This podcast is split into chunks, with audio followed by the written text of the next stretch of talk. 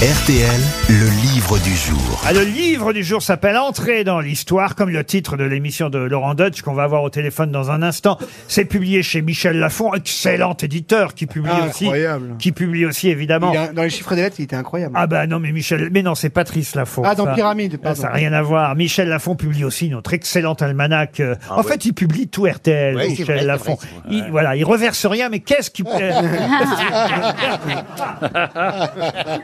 Je tiens à prévenir Laurent Dodge tout de suite.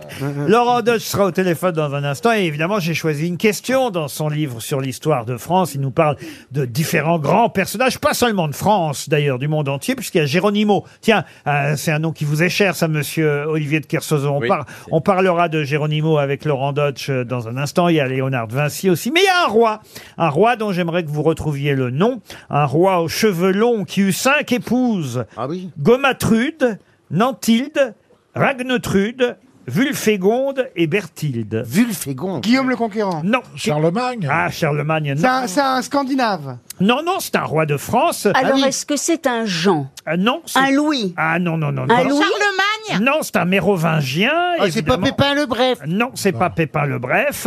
Et c'est peut-être un roi, et c'est pour ça que Laurent Deutsch nous en parle dans son livre. Hélas, méconnu. On Ah. ne le connaît pas forcément pour les bonnes raisons, alors qu'il a fait beaucoup pour la France. Charles II. Dagobert, Dagobert. Le roi d'Agobert. Ah. Bonne réponse de Bernard Mabille. Mais alors, il, il a mis sa culotte à Oui, l'envers. Ah, enfin, écoutez, alors voilà. Bon, mais On peut, on peut toujours compter sur Ariel pour Ah. tomber les- dans les clichés. non, mais écoutez, Il a cette des histoire, cinq femmes. cette histoire de culotte, ça doit faire quelque bon- chose bonjour, avec les femmes. Bonjour Laurent Occupe-toi Deutsch. des anges. Bonjour Laurent, bonjour les grosses têtes. Bonjour, monsieur Dutch. Et voilà pourquoi j'avais choisi Dagobert, parce que vous voyez, euh, dès qu'on prononce le nom de Dagobert, comme Ariel, on tombe dans le panneau et on nous ressort la fameuse culotte à l'envers. Mais oui, mais s'il a eu cinq femmes, il a pu la mettre à l'envers quand même. il Alors que n'empêche, c'était même pas une culotte, c'était un string. il n'empêche qu'il valait mieux que ça, Dagobert, n'est-ce pas, monsieur Deutsch euh Ah bah bien sûr, bien sûr, c'est un des nombreux rois euh, qui ont succédé à, à Clovis et dans une période très troublée où finalement euh, euh, la- la- la- l'homogénéité du royaume des Francs n'arrivait pas à se faire. Euh, les gens ils se tapaient entre eux, ils se tuaient entre cousins, entre frères. Euh, C'était l'émiettement permanent. Et Dagobert, au 7e siècle, a réussi à, à- à rassembler euh, les royaumes francs pour retrouver euh, l'homogénéité et la puissance du royaume de Clovis. Et on lui Donc, doit c'est un la- des rois mérovingiens les plus importants, euh, j'ai envie de dire, avant, avant, avant les Il Carolingiens. était pas sur c'est France le 3, dernier là, grand laisse-moi Mérovingien. répondre. Et on lui doit la basilique Saint-Denis aussi. Ah oui, oui. C'est ça, parce que surtout, il était extrêmement bien, bien entouré. Il a eu des, beaucoup de saints autour de lui, et notamment le fameux Saint-Éloi. Et Euh, Saint-Ouen et puis- Et Ça, j'ai et appris, Saint-Ouen. j'ai appris ça dans votre livre, Saint-Ouen. Ouin, il y avait un gars qui s'appelait Ouin. Ah. Eh ouais. Ouin, ouin. Et, et- et Saint-Ouen, ça vient. Et c'est un des trois gars qui accompagnait Dagobert. Des plein de En puces. permanence des saints d'ailleurs, et qui ont euh, euh, eu une, une- une grande vision politique et administrative du royaume. Dagobert doit beaucoup euh, à, à Saint-Éloi euh, pour la gestion du royaume et aussi pour euh, le, le- le- le rapport, l'entente avec l'Église pour, euh, pour administrer les paroisses, puis euh, le- et, et surtout le, le royaume des Francs. Il y avait Amand, il y avait Ouin et il y avait Saint-Amand, Éloi. ouais. Voilà, donc ça a donné Saint-Amand, Saint-Amand. Saint-Éloi et Saint-Ouen. Mais alors, quant à la culotte à l'envers, rien à voir avec ce pauvre Dagobert, en fait. Euh, Mais Bah pour- alors, bien sûr, c'est une chanson apocryphe qui visait évidemment à, à amoindrir le prestige euh, euh, des rois de France. Donc c'est une chanson qui a vraiment été très connue au 19e siècle durant la République. On a voulu faire passer euh, le roi d'Agobert pour un pour quelqu'un euh, euh, au pire euh, de mal intentionné au niveau sexuel, au niveau de ses or- orientations, ça passait pas à l'époque. Euh, Au mieux pour un gentil naïf et un bonnet, ce qu'il n'était certainement pas. Et voilà pour Gentil Dagobert. Benet, ça m'étonnerait. Dagobert qui mettait sa culotte à l'envers. C'est pas, c'est Louis XVI, en fait, Dagobert, hein, vous C'est ça, ouais. Ben oui. C'était une chanson qui était destinée à Louis XVI au 18e siècle. à la Ah, base.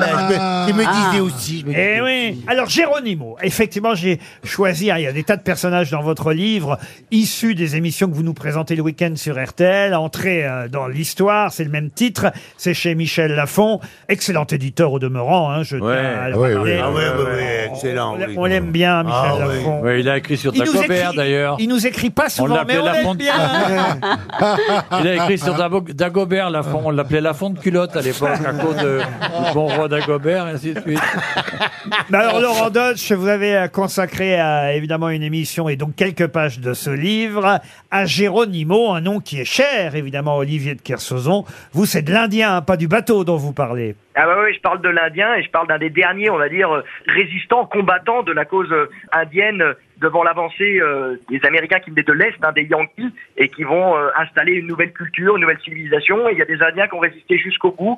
Mais par moments, et, et c'est ce qui est amusant avec Géronimo, c'est que on a la sensation que c'est un héros, mais au niveau des Indiens eux-mêmes, euh, c'était un, un jusqu'au boutiste totalement euh, euh, j'ai envie de dire, euh, extrême, qui ne voyait pas de compromis possible. Or, la cause était entendue, la cause était perdue pour les Indiens, ils étaient vaincus par la force, ils étaient vaincus par le nombre. Et ce qui fait une société depuis toujours, c'est la force et le nombre. Les Indiens n'avaient plus ni l'un ni l'autre, et il fallait trouver un compromis. Et le grand tapage de l'époque, c'est pas Géronimo, c'est Cochise. Et or aujourd'hui, tout le monde a oublié Cochise et on se souvient que de Géronimo, alors que c'est finalement celui qui peut-être a perdu les Indiens, alors qu'avec Cochise, il y avait encore un compromis possible. Et Géronimo, ça vient de Saint-Jérôme, hein, vous dites, Ouais. le 30 septembre Ça vient 1851. des Espagnols, ouais. Ouais. Ça vient des Espagnols, euh, des Mexicains plus précisément, qui euh, vaincus euh, euh, par des Indiens euh, ont fui euh, euh, et catastrophés. On était, euh, on appelait à Saint Jérôme pour leur venir en aide. Et euh, ce Saint Jérôme-là n'était pas du tout euh, un, un- un catholique pontin, mais c'était Géronimo qui à l'époque avait encore son nom indien. Voilà, Géronimo, Géronimo. ça veut- Laurent, est-ce que je peux vous pas- poser une question sur les rois de Mais France bien sûr, Ariel. Ah non, Bien c'est sûr. pas moi, non. Alors, C'est alors, l'autre Laurent. Laurent, oui, oui, oui, l'autre Laurent. Bon, alors, euh, Laurent, bon, est-ce que c'est vrai que il y a eu 69 rois de France successivement et qu'avec Louis-Philippe, c'était le premier roi, non pas de France, mais roi des Français Alors, le chiffre, le plus, le chiffre peut varier parce que si on commence à mettre tous les rois de Francie à l'époque des Mérovingiens, justement, quand c'était le bazar euh, et c'était le désordre, ça peut à peu près varier. Mais oui, on est autour de 70 rois.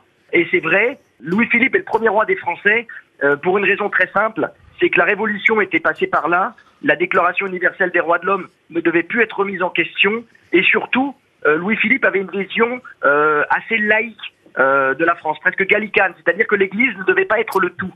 Or, jusqu'à là, le roi était loin du Seigneur, il était un roi divin, et ça passait plus dans la France du 19e siècle. Donc, euh, pour que la France redevienne une monarchie, j'ai envie de dire, euh, parlementaire, éclairée, comme les nombreuses monarchies constitutionnelles qu'on a aujourd'hui autour de nous, et qu'on pas de leçons d'ailleurs de démocratie à recevoir de nous, je parle notamment des pays comme le Danemark, la Norvège, euh, la Hollande, la Suède, les- l'Espagne.